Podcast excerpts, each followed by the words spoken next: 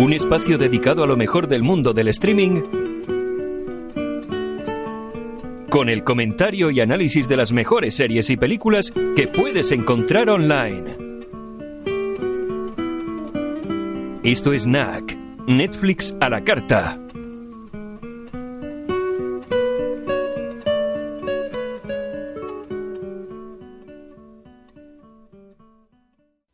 Hola Martín, ¿qué tal? ¿Cuánto tiempo? ¿Qué tal, Antonio? Después de esta pausa navideña, volvemos a ruedo. Una semanita de descanso, ¿no? Sí, sí, sí, efectivamente. Bueno, Martín, este es un NAC de los habituales, me refiero, en el que comentamos series, ¿no? En concreto, yo traigo una no muy conocida, You Are Wanted, de Amazon Prime Video. Y tú traes una que sí es mucho más conocida, que yo también he visto y seguro que muchos de nuestros oyentes también. Yo te bueno, traigo en realidad dos. Sí. Sí, eso te quería decir, que te he dicho una y al final me comentaste que ibas a hablar de dos. Así es, Antonio. Una es The Morning Show, la serie de Apple TV Plus. Y la otra es menos conocida, se llama The Loudest Voice. Es una serie de Showtime y en España se la puede ver por Movistar Plus también. Movistar Plus, perdón. The Morning Show, todos sabemos dónde la podemos ver, ¿no? Sí, sí, efectivamente, como dije, Apple TV Plus.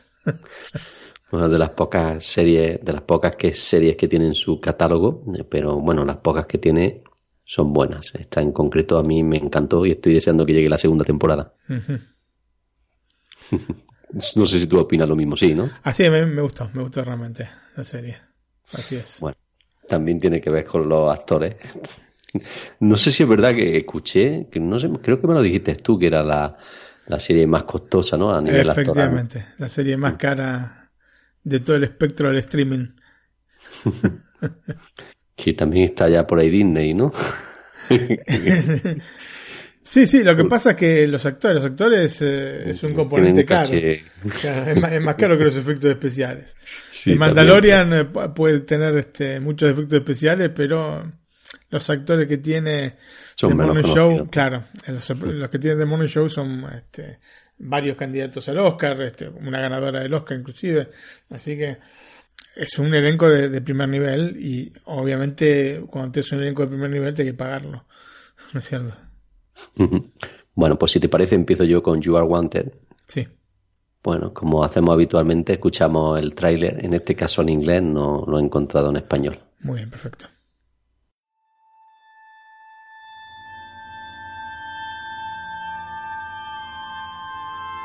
We will change the mindset out there.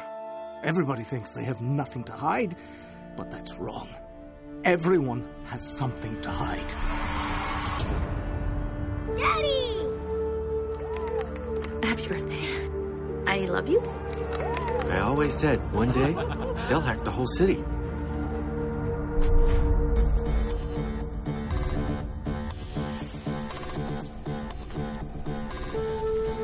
I've been hacked. Who's Julia? I don't know any Julia. Then why is she naked on her tablet? Someone is threatening my family. It's all manipulated. Hello, Lucas? Who's this? Imagine that I'm God. If you cross me, I can get very unpleasant. Take that package to Frankfurt. Leave my family alone get out of my life. Let's go. I'll help. And what is it that I'm planning to do? You're gonna build a bomb. The order was faxed over from your doctor's office. You think after 10 years I'd take these drugs again and not tell you? Don't you understand that none of this is real? What is it? Someone's targeting you. Get down. You've got to get down right now! It could be a shooter!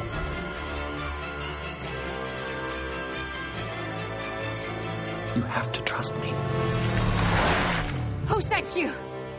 Whatever happens, I'm not a killer, okay?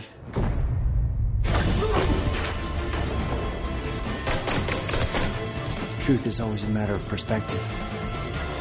Hey, Daddy, you're on TV. Still sure you don't have enemies?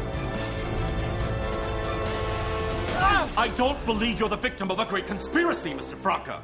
He pressured me. He wanted to know where we are and what you're up to. Why are you just telling me this now?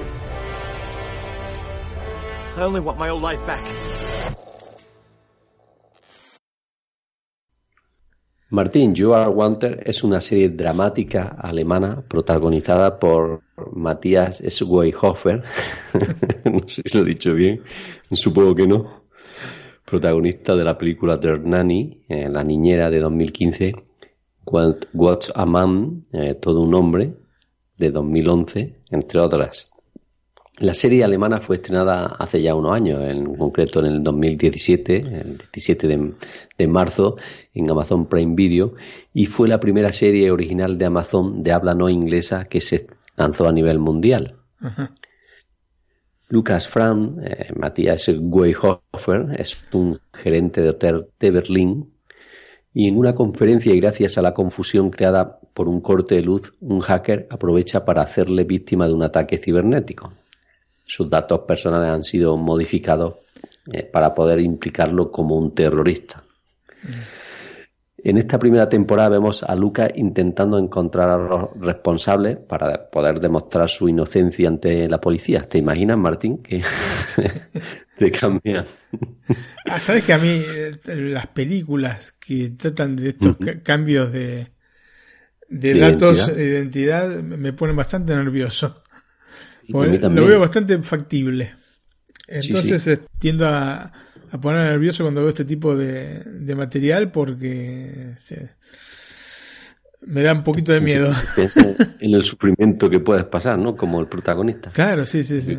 Más como en este caso, ¿no? Que incluso su propia mujer y su hermano comienzan a dudar, a dudar de él, ¿no? De que sea terrorista, ¿no? Sí, sí, sí en el proceso, ¿no? Eh, en este de que el hacker hackea sus datos personales, ¿no? Conoce a otra víctima de los piratas informáticos, Lena Arand, eh, Caroline Herford, eh, protagonista de la película Un mensaje para ti de, 2016 entre otras, y que tras conocerla empieza a trabajar juntos para intentar descubrir la verdad y a los culpables de que sus vidas sean un caos.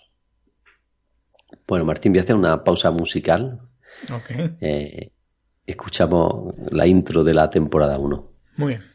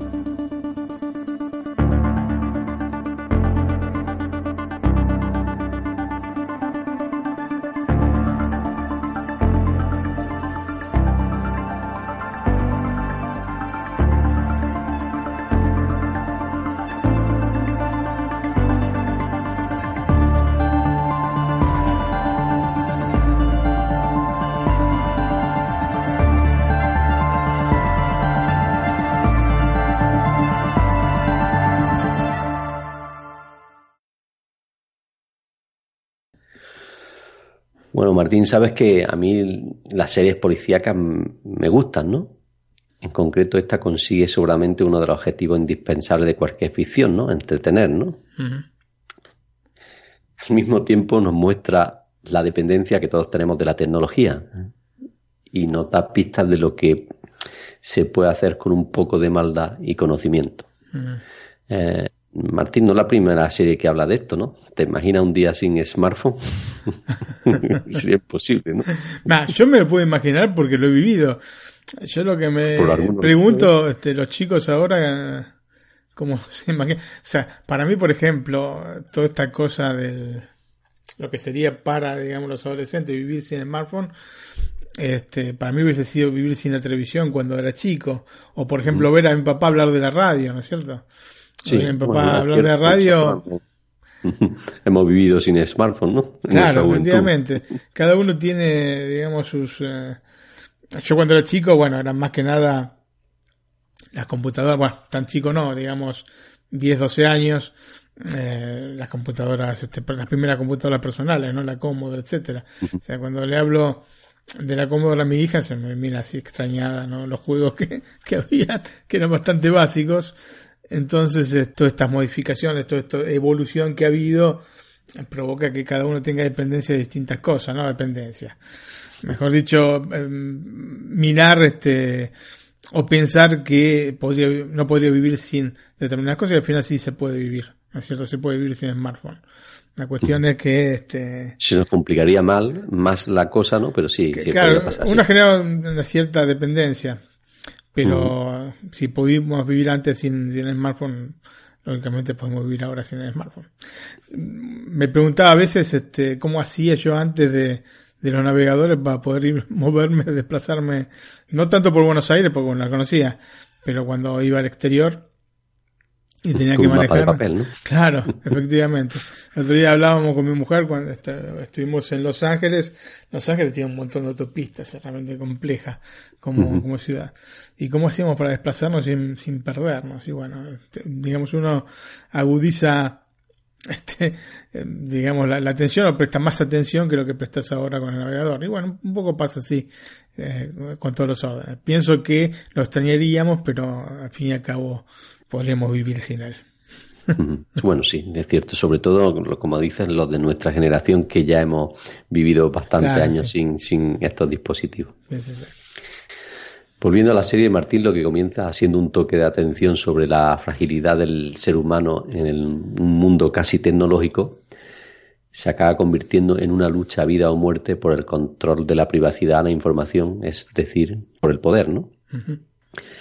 Resulta curioso que Tom Beck, que hace de Mark en You Are Wanted, desempeñe un papel tan antagónico, ¿no? Pero al fin y al cabo es la condición del actor, ¿no? Salvar vidas, resolver el misterio en algunos casos y ser el villano en otros, ¿no? Esa doble condición que cada vez con más frecuencia reduce la frontera entre la realidad y la ficción, ¿no? Sí. en definitiva, una serie que gracias a los cambios de guion y a las sorpresas con los que me he encontrado en esta primera temporada ha conseguido engancharme bastante, ¿no? Mm, me ha entretenido y mantenido en tensión durante largos periodos de tiempo, por esto que comentabas, ¿no? Sí. y cierto es que no todo no ha sido bueno, ¿no? Y que cuando vi el primer episodio casi casi dejo de verlo, ¿no? No entendía ciertas cosas y digo, esto va a ser un tostón, ¿no? ¿No? Y luego al final eh, digo, bueno, me voy a dar otra oportunidad. Vi un par de episodios más y al final eh, ya vas conociendo a, los actores, ¿no? Y te, y te engancha, ¿no? Al final sí que, mm. sí que me gustó, sobre todo por esto, por la tensión que hemos, que tú bien has comentado de que el cambio de identidad, de cómo se va a resolver esto, de que me pasaría a mí, ¿no? Bueno, la segunda temporada también está disponible en Amazon Prime Video. He empezado a verla y también me ha dado una increíble que también me ha dado la sensación de la primera con el primer episodio. Yo no sé si ya es una cosa que lo hacen así no creo, porque lo mismo no todos son como yo y dan una segunda oportunidad, ¿no? pero bueno, quizá es una sensación mía y no a todo el mundo le pasa igual, pero a mí me ha gustado sobre todo por esta tensión, ¿no? Mm. Bueno, pasamos a hablar de los actores principales, que me disculpen, pero ya sabes que la mitad son alemanes y si el inglés es malo en alemán. bueno, eh, Matías Schweighofer de, eh, como Lucas Frank, Alessandra María como Lara Hanna Frank, la mujer de Lucas, eh, Katrin Streiber como Sandra Jensen, la detective, Frank Hahn como Leon Frank, el hermano de Lucas, eh, Caroline Herfurth como Lena Aran y Tom Beck como Mark Wesling. En fin, Martín, no son actores muy, muy conocidos, pero sí, bueno, sí, algunos me sonaban de alguna película. No sé si a ti alguno. No. No, el Matías es No, capaz que sí, capaz que los he visto, pero así como por nombre. Este seguro que sí. por el nombre no. Sí, sí, tengo el póster en, la pieza. bueno, Pasamos a hablar de los datos técnicos. La ah. primera temporada de You Are Wanted consta de seis episodios de entre 45 y 49 minutos de duración. Eh, ya sabemos que las series de Amazon Prime Video vienen todas con calidad 4K con HDR y el sonido Dolby Digital 5.1. Bueno, Martín, si te parece, para finalizar, eh, escuchamos esta música también de la serie Thing to Hold On de Anne Schurman. Schurman si lo, si lo pronuncio bien. Luego te contaré por qué. Sí. bueno, lo escuchamos. Sí.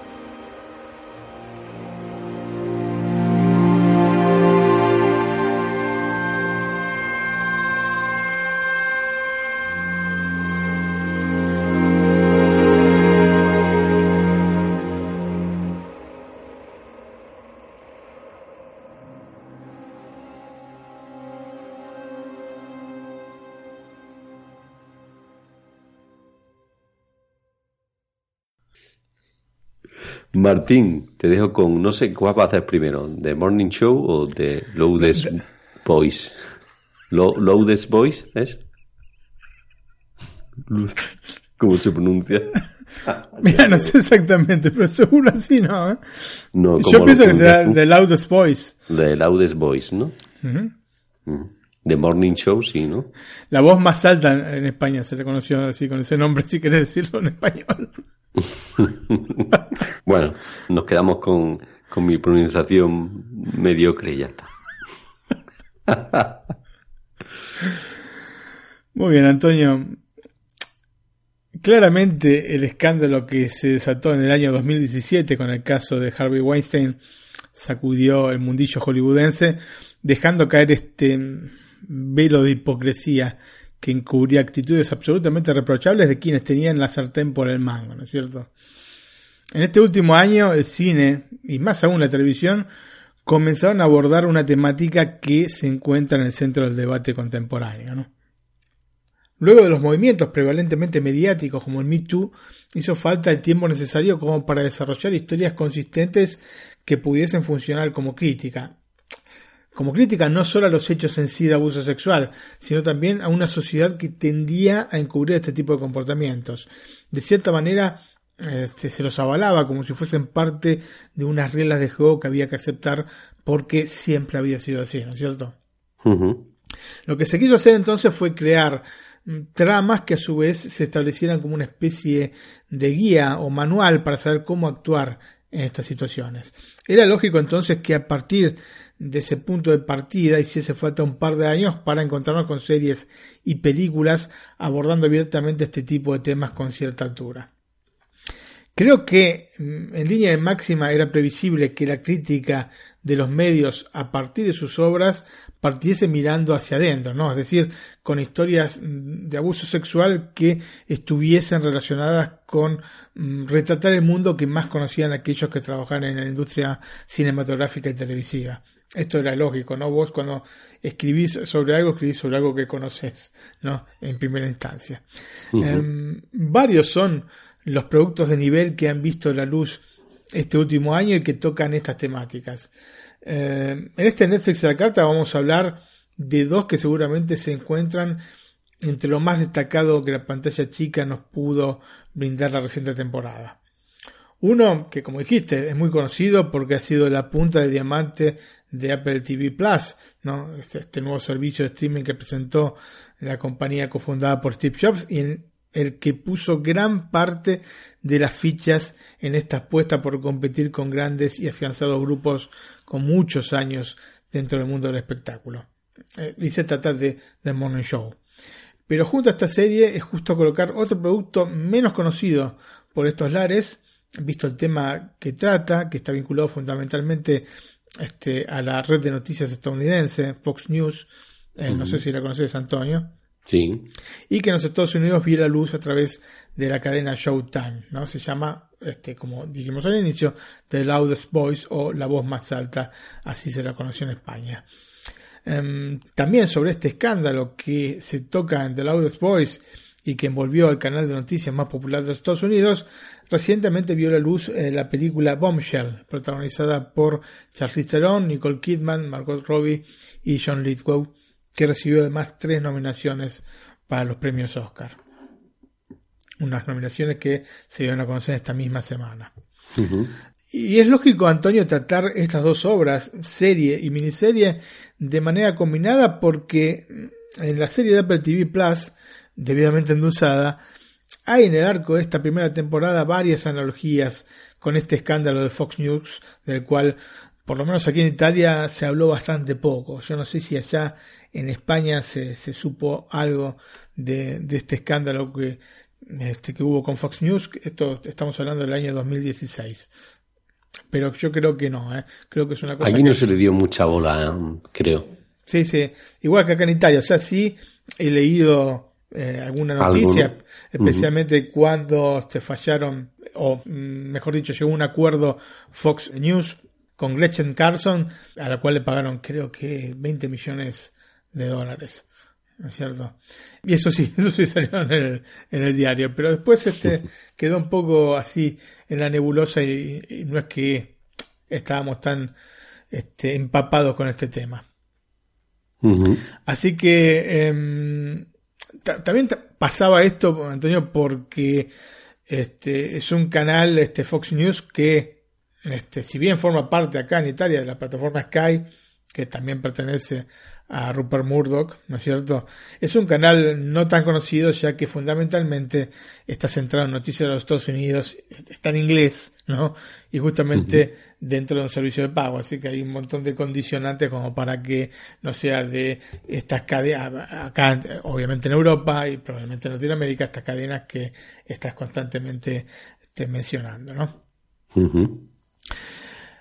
Antonio, escuchamos este, el tráiler entonces de esta de Loudest Voice, un tráiler que este, está en inglés porque no lo conseguí de ninguna manera en castellano. Estoy buscando bastante, ¿eh? pero no lo conseguí. pero bueno, vale la pena escucharlo. Perfecto, lo escuchamos. Television is the most powerful force in the world. We're going to give them a vision of the world the way it really is. And the way they want it to be. If we can do that, then they will never change the channel. People don't want to be informed. They want to feel informed. Is Rupert really as brilliant as they say? He hired me, didn't he? This is no time for politics. It's war. Anyone outside Fox is the enemy and we do not talk about what we do. I spoke with the president. We'd like your help moving forward. Whatever you need, Carl. Fox News will back it. Gretchen? Roger. I have two Miss Americas. Not that one yet. He berates me constantly. He's a bully. Give me a little twirl. You're out of line, Roger. I will do anything to protect my people. There is no Fox without you. I need absolute loyalty. This is our time. We will make history.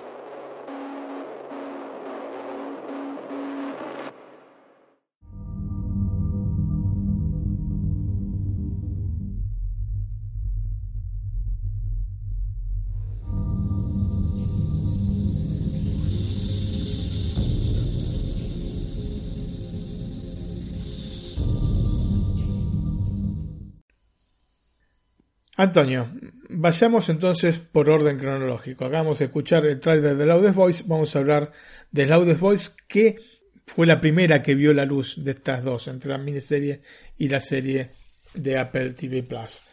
El primer capítulo se estrenó justamente el 30 de junio del año pasado.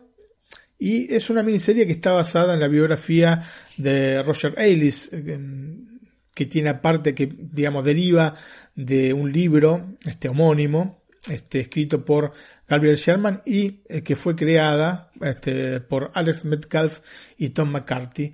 Tom McCarthy eh, es el autor y director de la que probablemente fue la mejor película del año 2015. La película se llama Spotlight o En Primera Plana, así se la conoció en Latinoamérica. Y para quien no recuerde, la película que estaba basada en hechos reales, cuenta la historia de la investigación que realizaban periodistas del Boston Globe sobre los abusos sexuales a menores perpetrados por más de 70 sacerdotes en la archidiócesis de Boston, ¿no? Abusos que, como es sabido, habían sido ocultados por las autoridades eclesiásticas. Así que como vemos tenemos detrás del proyecto una persona que conoce y sabe tratar estas temáticas de manera exhaustiva. De hecho, McCarthy también dirigió el primer capítulo de la miniserie que, como es habitual en productos que tienen más de un director, establece las líneas guía que luego van a ser seguidas en las sucesivas entregas. La obra traza el perfil de un hombre sin escrúpulos y que en un absoluto delirio de poder somete a cualquier persona, ya sea hombre o mujer, al maltrato y la sumisión. En el caso de las mujeres la cosa es muchísimo peor porque eh, en cuanto notaba la mínima debilidad ejercía sobre ese punto, ¿no? Ese punto de, debilidad, una presión que solo una persona con su poder podía aplicar, relegando a una especie de esclavitud virtual a las ramificadas. Ailes eh, se comportaba de esta manera en todos los aspectos de su vida, ¿no? Quería imponer la propia ideología, llevando a la televisión valores claramente reaccionarios como la patria, el orgullo americano, el militarismo como medio de imponer la propia ley, y por sobre todo el establecimiento de una línea conservadora que diera espacio este, a una fracción importante del pueblo americano que cree fervientemente en todos estos valores. Digamos que no por nada la Fox News eh, en relativamente poco tiempo cosechó un suceso extraordinario, ¿no? Revelándose como la voz de este sector de los Estados Unidos que es mucho menos abierto que representado por los demócratas. Ahora, más allá de que la propia ideología coincidía con el contenido de, la red, lo importante para Ellis era generar el espacio para ganar audiencia, ¿no? Era un fabricante de noticias que no tenía ningún tipo de prurito en llevar adelante esta propaganda política, pero por sobre todo los intereses propios que no necesariamente debían coincidir con los de la misma red de noticias que lideraba. ¿Entendés? O sea, si bien él tenía partida de esta base de, querer inculcar una ideología, en, particular lo que buscaba era el beneficio propio, cierto? lo, que a él le convenía en idea máxima. Entonces, al acosador sexual que trataba a las mujeres y en general a todos que lo rodeaban, inclusive en algunos casos a sus jefes, como objetos, se agregaba una acumulación de roles que, visto con la debida perspectiva, hacían de él una de las personas más deplorables que hayan pisado este planeta, ¿no? Calculador, estratega, político sin escrúpulos, formador de opinión, pero también visto como una especie de genio que levantó un imperio periodístico de la nada, ¿no? Este, este conjunto de elementos que formaban este hombre. The Loudest Voice nos introduce en el centro de una cadena que jugó un rol importante, y yo diría que está crucial dentro de la historia contemporánea norteamericana y por la importancia de la misma también mundial, ¿no? por, la importancia de la historia americana. Este, moviendo estratégicamente piezas para poder establecer las bases de lo que nos encontramos hoy al frente del país más poderoso del mundo, ¿no? Lo impresionante es que se establecían estos parámetros no de manera subterránea, sino más bien de forma explícita. Eh, no era una novedad para el público al que iba dirigido el mensaje de Fox News y que establecía parte del propio Ailes en persona sus resonantes discrepancias con la cúpula demócrata, ¿no? en especial con Barack Obama, o su apoyo incondicional y recíproco, por otra parte, con el actual presidente de los Estados Unidos, Donald Trump. Mm, aunque se menciona de manera parcial en la miniserie, los orígenes de Ailes eh, se asocian a la televisión generalista y de entretenimiento de las tardes americanas. Posteriormente se transformó en consultor estratégico sobre medios eh, para Nixon, después para Reagan y después para Bush padre, ¿no? En los años 90 llevó al suceso el canal de noticias de la NBC, de donde fue alejado por comportamientos inapropiados. En el año 95 aceptó la ambiciosa propuesta de Rupert Murdoch de fundar el canal de noticias Fox News, donde, en un golpe de genio, pero siguiendo su propia ideología, impuso su intuición, ¿no? que es, o que fue mejor dicho, generar un espacio que en ese momento no tenían las redes de noticias este, norteamericanas, que se dividían hasta el público liberal, ¿no? Todos los canales de noticias eran en general liberales, entonces se dividían todo ese público. Mientras que los conservadores este, o no veían, me imagino que no, verían este tipo de, noticieros o eh, elegirían el más este, cercano a sus pensamientos. Entonces lo que hizo fue generar un canal de noticias que apuntase al público conservador, cosa que en este sentido se puede decir que no te digo que la mitad de los norteamericanos es conservadora, pero una gran parte del público norteamericano es conservador. Entonces esto produjo que Fox News lleve consigo a esta gran cantidad de personas conservadoras, ¿no? En definitiva los republicanos, la gente em, de esa parte de la sociedad que hace sentir su voz más alta, ¿no? Por eso es el título, The Louder Voice, ¿no? La voz más alta. Una voz que se entremezcla con eh, la personal de Ailes, quien dirige la cadena como si fuese de su absoluta propiedad. ¿Y por qué digo esto? ¿Por qué se sienten más estas voces? Se sienten más estas voces porque estamos hablando, la gente conservadora generalmente es gente este, con, dinero, ¿no es cierto? En un país que es bastante rico, por no decir que es el más rico, pero digamos, digamos, digámoslo de esta manera, es un país bastante rico, los conservadores son los más ricos de entre los ricos. De manera tal que este, la voz de, esta gente se hace sentir más fuerte realmente. Ailes, lógicamente, generó un absoluto consenso dentro de, estos estamentos republicanos y aparte se hizo todo un nombre porque em, de la nada generar un negocio de más de 500 millones de dólares anuales este, digamos que no es para cualquiera, ¿no? Entonces dentro de la cadena se le dieron ciertas libertades que Ailes utilizó para su propio beneficio ideológico. Eh, la miniserie tiene la virtud de hacer hincapié en la riqueza que, digamos, generó Ailes, ¿no? Porque no era ese el espíritu que lo movía, no lo movían solamente la cuestión monetaria, ¿no? Eh, no manipulaba las noticias para el beneficio económico personal y de la cadena, sino para poder imponer una ideología sin tener en consideración al público americano como seres pensantes, ¿no? Una frase de esta de los Boys deja claro este concepto que establecía él, ¿no? El público americano no quiere estar informado, quiere sentirse informado.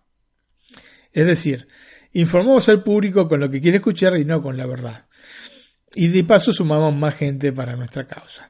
Eh, la miniserie se convierte entonces en un pantallazo del panorama mediático de los últimos 30 años mm, con su respectiva involución. Es decir, un desarrollo de los medios masivos de comunicación, en los cuales aquellos no vinculados a la ficción se convierten en una especie de conventillo, ¿no? Donde los comentarios malintencionados, desprejuiciados, tendenciosos, de bajo nivel, se transmiten en muchas ocasiones a través de gritos, ¿no es cierto?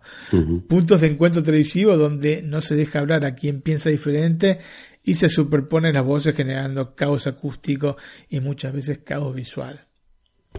Y Antonio, visto que esto es una cosa que comenzó en Estados Unidos, pero que se extendió a todo el mundo, sería bueno reflexionar si esto es el fruto de una sociedad que ha perdido definitivamente la forma de comportarse y el respeto por la opinión diversa generando un reflejo en el contenido televisivo o si por el contrario el contenido propuesto terminó influenciando este cambio en la sociedad.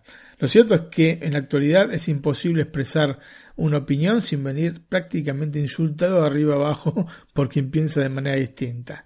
Lo peor de todo es que impera este, la voz más fuerte, ¿no es cierto? Como, como el título de la miniserie, ¿no? En desmedro de un análisis de cada temática en particular.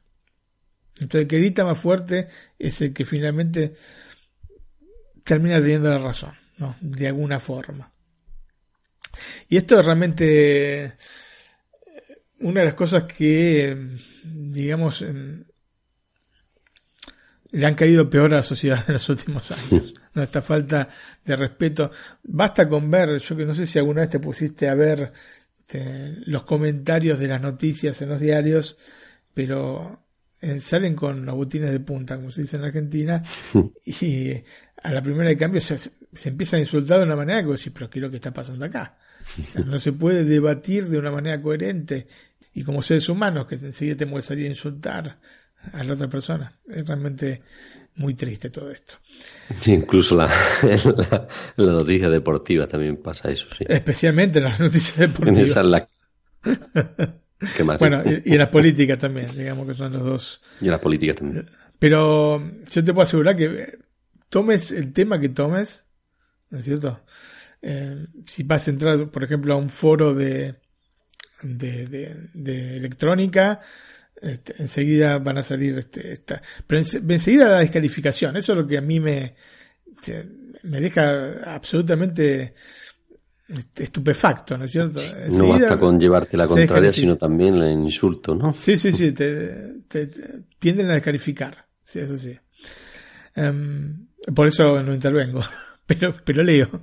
A veces de noche lo leo para, para, ver cómo lo mal que estamos. Volviendo entonces a la serie, claramente mm, esta aproximación hizo que rápidamente esta aproximación hacia el público republicano hizo rápidamente que Fox se convirtiese en la primera cadena de noticias norteamericana, superando nada menos que a la CNN. eh, será Fox News justamente quien, sin ningún tipo de rigor periodístico, Antonio, creará a instancias del gobierno norteamericano desde la nada las pruebas para justificar la guerra en Irak luego del 11 de septiembre de 2001. Probablemente el episodio dedicado a este evento sea el más logrado y en cierto sentido esclarecedor al respecto, con tanto de morbo, ¿no es cierto? Siendo la primera cadena en mostrar las imágenes de la gente desesperada lanzándose al vacío desde las ventanas del World Trade Center. Em, pero este no fue un caso aislado con injerencia de noticias falsas por parte del canal dirigido por Roger Ailes. Em, también estuvieron detrás de la áspera retórica contra el que en ese entonces era el candidato demócrata a la presidencia de los Estados Unidos, Barack Obama. ¿no? Ellos hacían hincapié en que el segundo nombre de Barack Obama era Hussein. Em, imagínate qué cosa baja, ¿no es cierto?, caer en esto. ¿no? Que porque el nombre es, es parecido al de Saddam Hussein, entonces no podía ser presidente, ¿no? No podía ser presidente.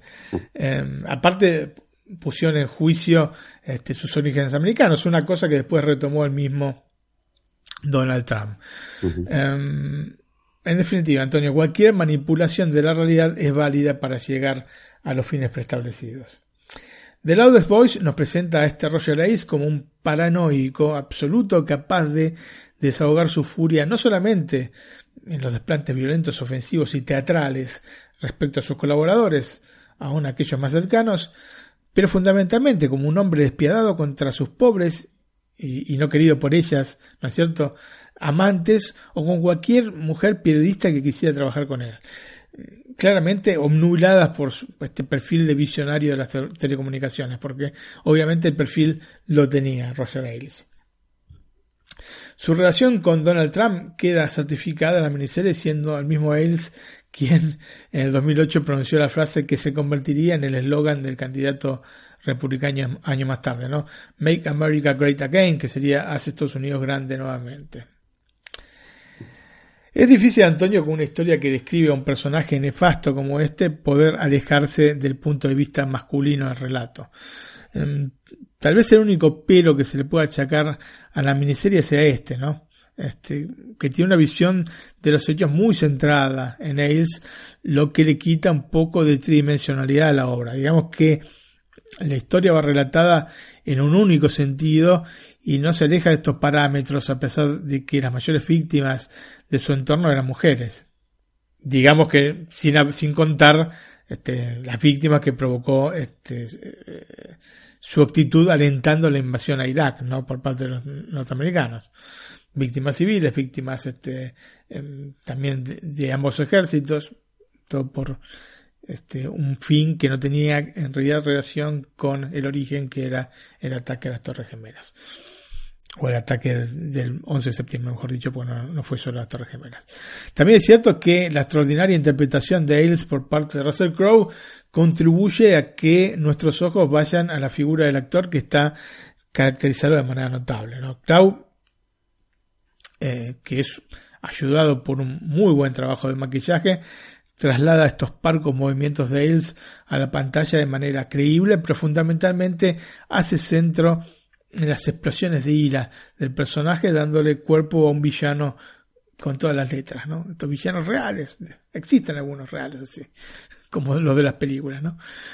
Lógicamente su interpretación tiende a opacar al de Sienna Miller que interpreta a su mujer Beth y a Naomi Watts que hace lo propio con Gretchen Carlson, ¿no? la periodista de Fox News que hizo explotar el escándalo de los abusos sexuales dentro del canal de noticias. De hecho, en el año 2016, el escándalo que provocó la denuncia de Carson, a la que se agregaron muchos testimonios similares de mujeres que sufrieron el acoso por parte de Ailes a lo largo de décadas, obligaron a Fox a acordar, si se lo puede llamar de esta manera, con Ailes una salida que a ese punto ya no era decorosa, ¿no es cierto?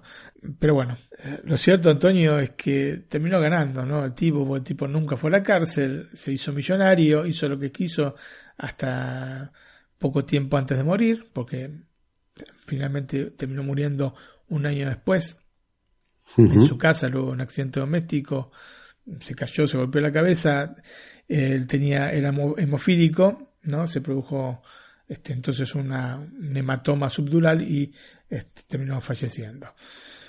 Pero bueno, este, este es el, la definición de que a, veces los malos ganan. Este hombre ha ganado, este hombre ha hecho lo que quiso, ¿no es cierto? Y ni siquiera se puso en, entre las posibilidades que fuese o que terminase entre rejas.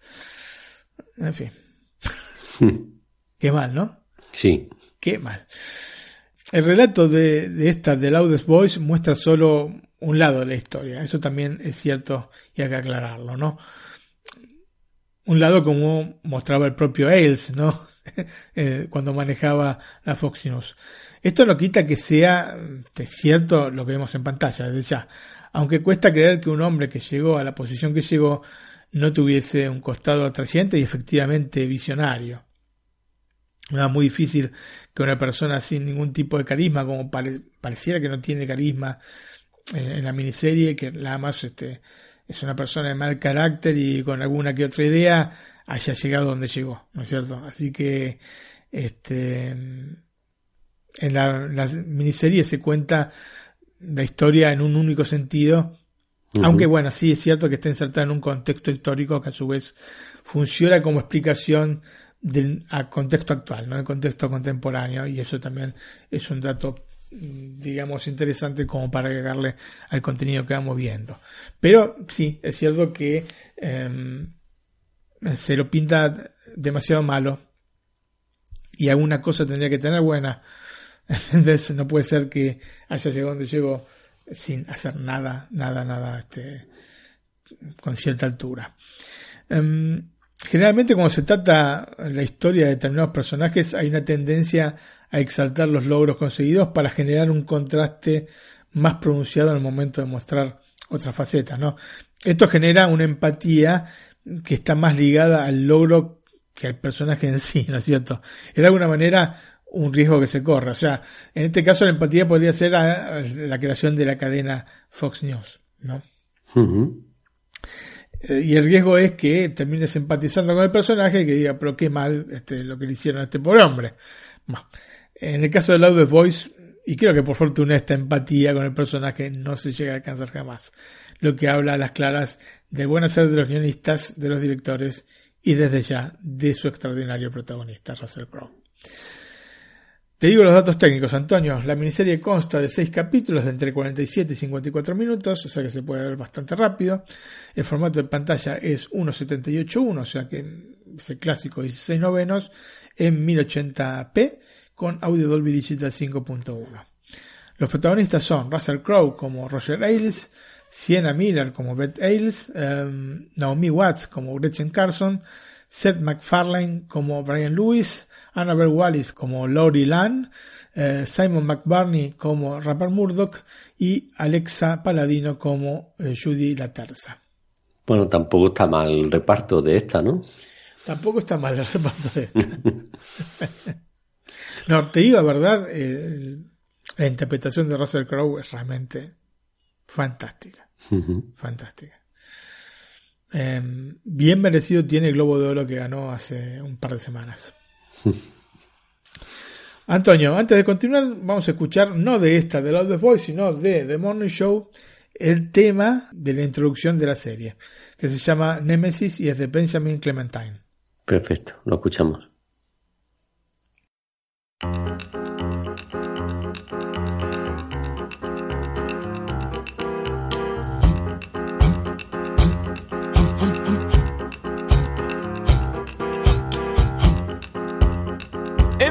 My breath on you, I would have died a thousand times.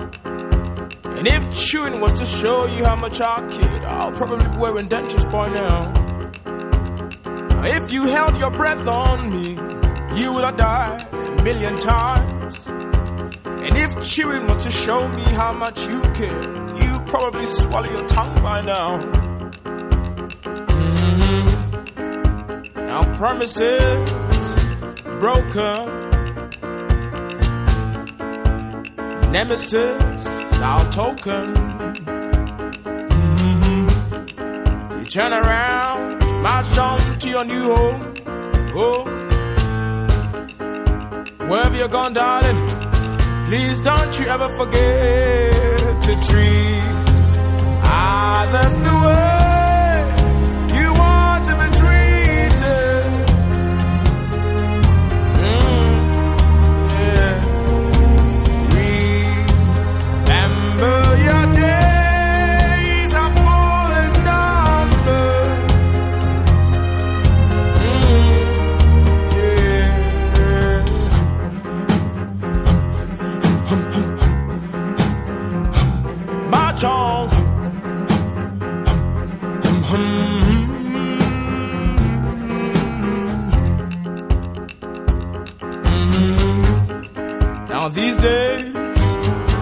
Hennessy dries my veins as our Genesis smiles back at me.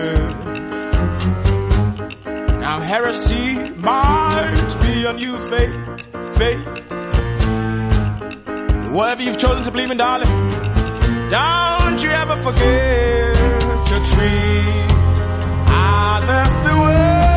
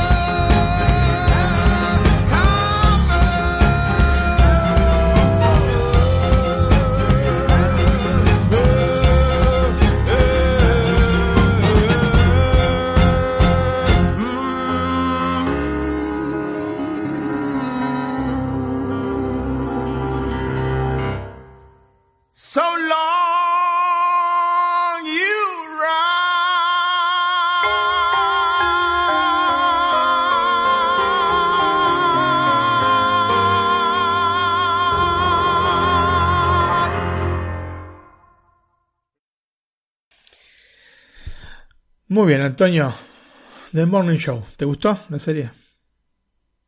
Sí, vamos, ya te lo comenté cuando sí merecía la pena pagar el abono, aunque en eso coincidimos, que no, por, pues sobre todo por, por la poca cantidad de, mm, la poca oferta que tiene en el contenido, ¿no? Pero bueno, Claro. eh, luego te encuentras con cosas como The Morning Show y bueno, ahí ya te lo piensas. Efectivamente, bueno, no sé si como para pensárselo, pero pero seguramente es un punto importante a favor de Apple esta, esta serie.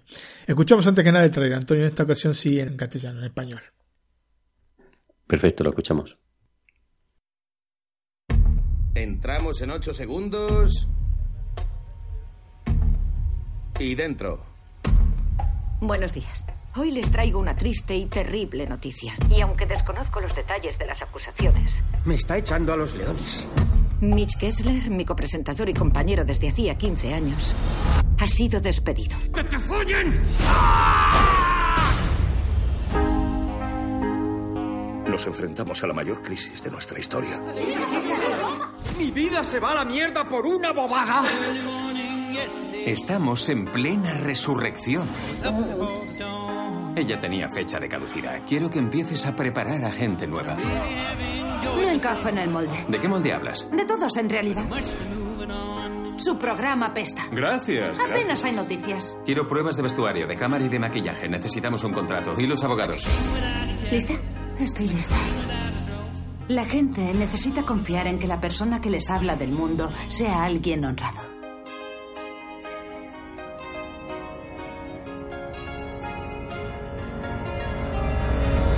Como tú.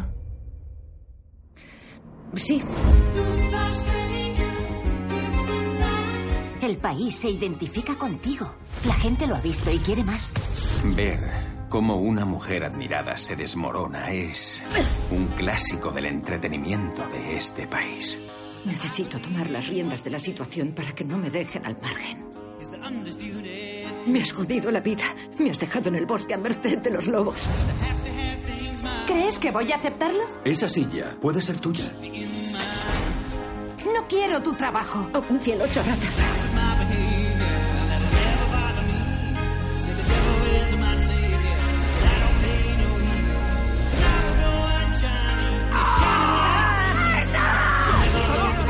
Si sales por esa puerta, ya no volverás a entrar.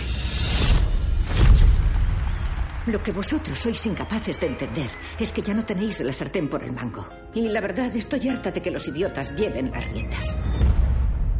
Vamos a hacer esto a mi manera.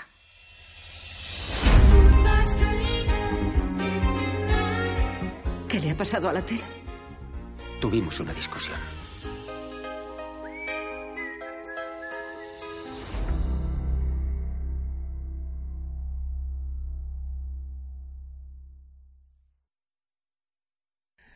Bueno, la serie de Apple TV Plus tiene, como dije al inicio, algunas analogías con The Loudest Voice. La fundamental diferencia entre ambos productos radica en el enfoque. ¿no? En The Morning Show, la trama, que en su recorrido es menos descriptiva, hace hincapié en las vivencias de las mujeres acosadas, mientras que en The Loudest Voice está haciendo hincapié en el acosador, ¿no es cierto? El título de la serie hace alusión a un programa ficticio, de estos tan populares en la programación matutina de las cadenas norteamericanas, ¿no? Al estilo Good Morning America. Son programas que mezclan noticias serias con notas sumamente banales en un cóctel que al parecer gusta en los Estados Unidos. La trama comienza con un suceso que mueve los cimientos del programa cuando Mitch Kessler, el co-conductor eh, del ciclo, es despedido por la cadena luego de la denuncia por molestias sexuales cometidas hacia integrantes femeninas de la redacción. Al destaparse entonces la olla, entra también en crisis la co-conductora del programa, Alex Levy, que se encuentra inmersa en un escándalo que puede mandar por la borda también su propia carrera. Eh, la reacción en cadena que va a provocar el escándalo de Kessler va a generar un verdadero todos contra todos, porque a fin de cuentas hay más de un cómplice eh, que en el tiempo ha encubierto estas muertes sexuales provocadas por el periodista.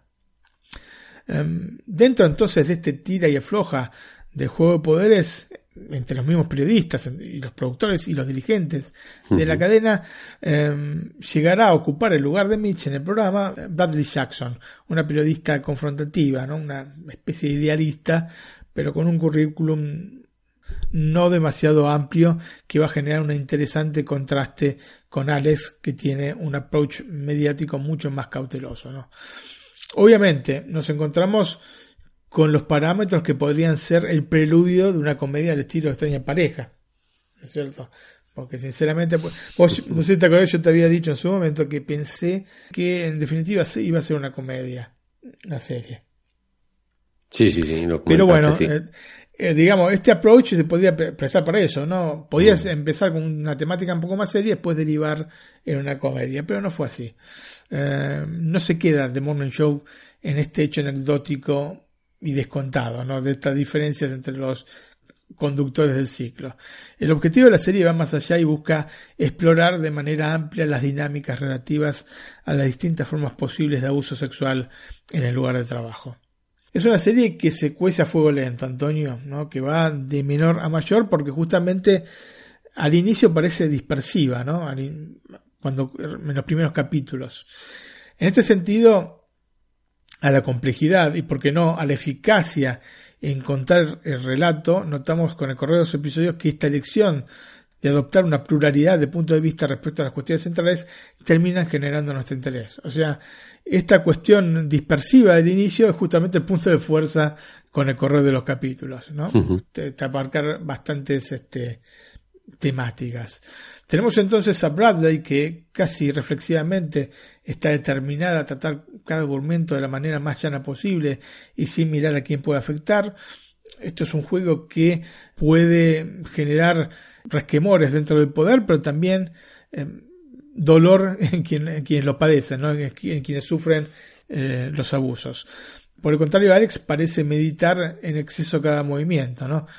Tiene una muy buena relación con Mitch, aunque eh, sepa lo que hizo. Esto genera en el personaje un choque interno que, impulsado por el remordimiento de no haber jamás puesto los puntos sobre las IES y denunció a su compañero, este, la va a colocar comiendo internamente. Esto es lo que yo te decía este, al inicio, que mm, generalmente este tipo de actitudes de, de, quien tiene poder para con quien no tiene, de los hombres para con las mujeres, casi siempre, ¿no es cierto? Eh, son de alguna manera o han sido por mucho tiempo avalados por una sociedad, ¿no? Como, como era una cosa que es así, ¿no? Se da de esta manera. La, sociedad está estructurada así, entonces eh, no tengo que decir nada porque pasan, estas son cosas que pasan. Entonces, em, de alguna manera este, deja palpable esto, la serie, tanto esta como en The Loudest Boys. La cosa se pone, Antonio, realmente interesante cuando vemos que cada uno de los personajes tira para su propio lado, ¿no? Sin importarle las consecuencias. Así me parece que donde la serie toma realmente vuelo, ¿no? Vemos entonces a Bradley en busca de la verdad, aunque venga acompañada de escándalo y a sufrigente, a Alex que busca denodadamente consolidar una posición de poder y prestigio dentro del programa, pero todo esto se está haciendo en las manos, a Chip Black, el director de la serie, en su desesperación por intentar salvar el pellejo y no ser despedido, a Corey Allison, un ejecutivo de la cadena que busca cambiar el programa, pero su intención en realidad era de quedarse como presidente de la compañía en lugar de Fred Mitchell, que a su vez es quien en primera instancia encubre a Mitch. Así que fíjate todo. El papel este de Corey Allison a mí me parece espectacular. Sí, sí, sí, realmente lo odias. ¿No es cierto? Es un, un personaje bastante, bastante antipático. Billy Crudup, ¿no? sí, efectivamente. Eh, él trabajó en una serie, en una película que comentamos acá, que es eh, Big Fish. Ah, sí, El gran pez, hacía de hijo del protagonista.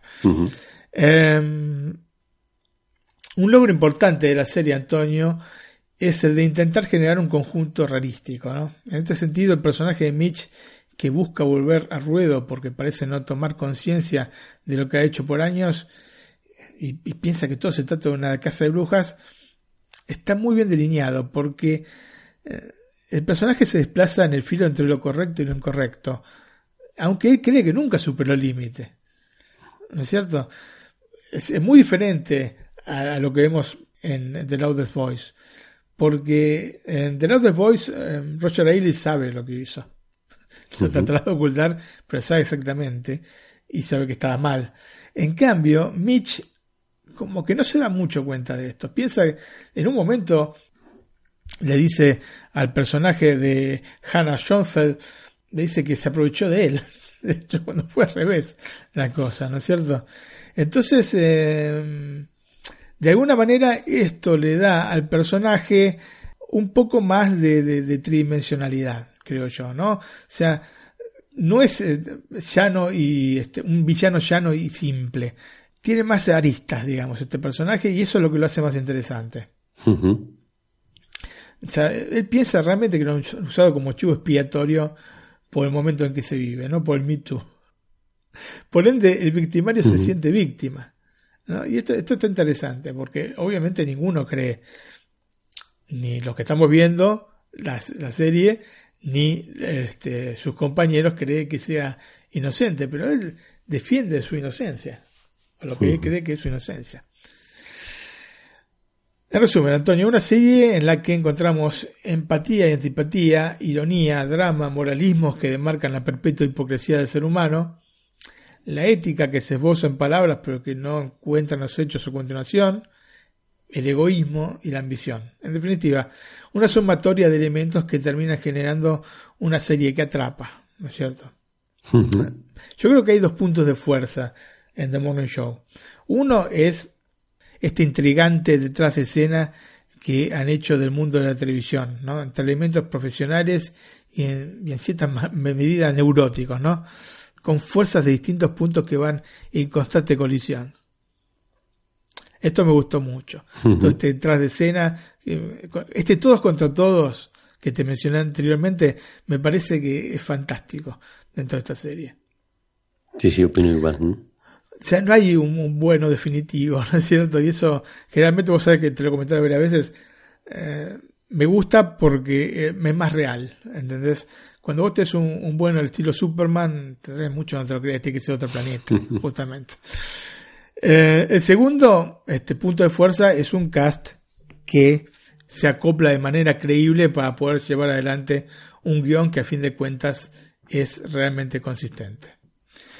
En resumen, una primera temporada, Antonio, que deja un buen sabor de boca y también pensando en una segunda eh, temporada que profundice todo este concepto que hemos visto en la primera.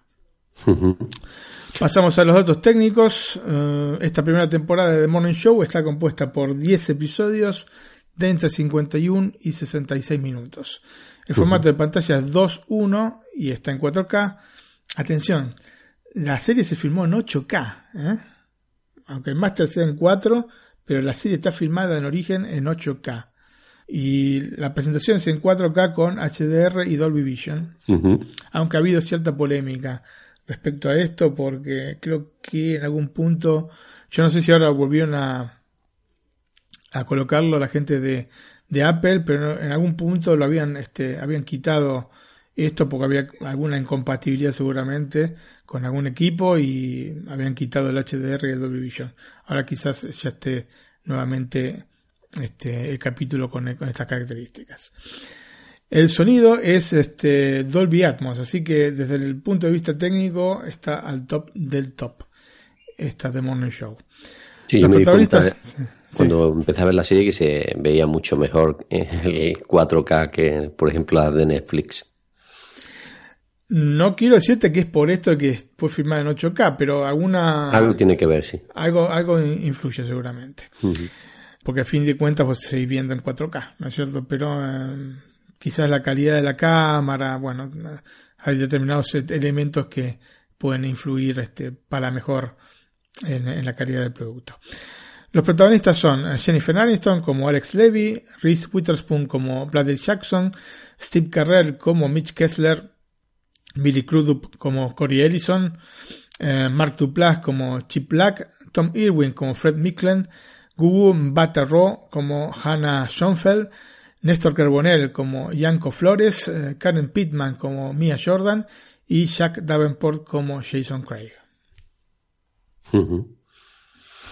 Bueno, Martín, pues estamos llegando al final del episodio. Eh, no sé si quieren recordar, bueno, no sé si quieren, ¿no? Les recordamos a nuestros oyentes el email por si quieren ponerse en contacto con nosotros.